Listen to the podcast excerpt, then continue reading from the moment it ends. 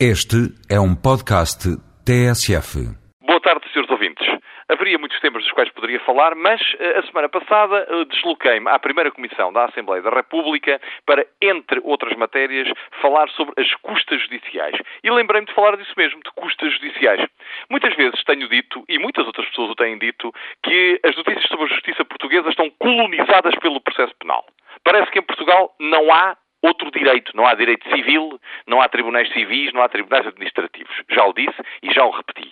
E há algumas questões de cidadania muito importantes para o comum das pessoas que raramente têm alguma atenção. Esta das custas judiciais é uma delas.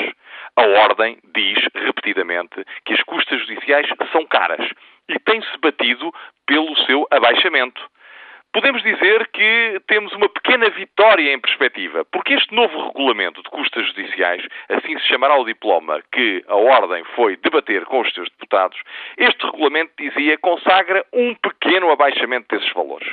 Isto suscita-me três rápidos comentários.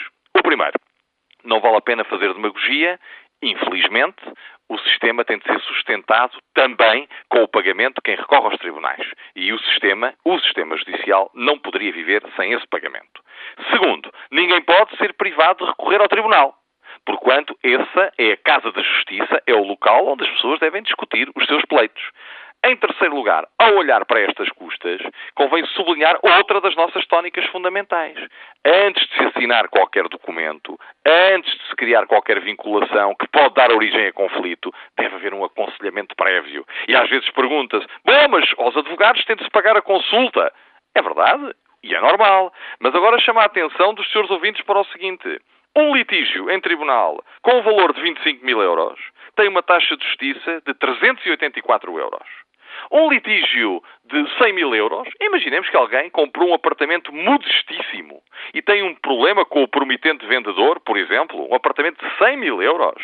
A taxa de justiça são 960 euros, ou seja, é o preço que paga para litigar em primeira instância no tribunal. Mas se o apartamento custar, por exemplo, 170 mil euros, então a taxa de justiça, ou seja, o que se paga para litigar em primeira instância no tribunal, são 1.536 euros. E já para não falar se a ação for, por exemplo, de 250 mil euros. Se estivermos a discutir um apartamento mais caro ou um qualquer outro valor, em que o montante da taxa de justiça é de 2.304 euros. Ora, vale ou não vale a pena prevenir antes de remediar?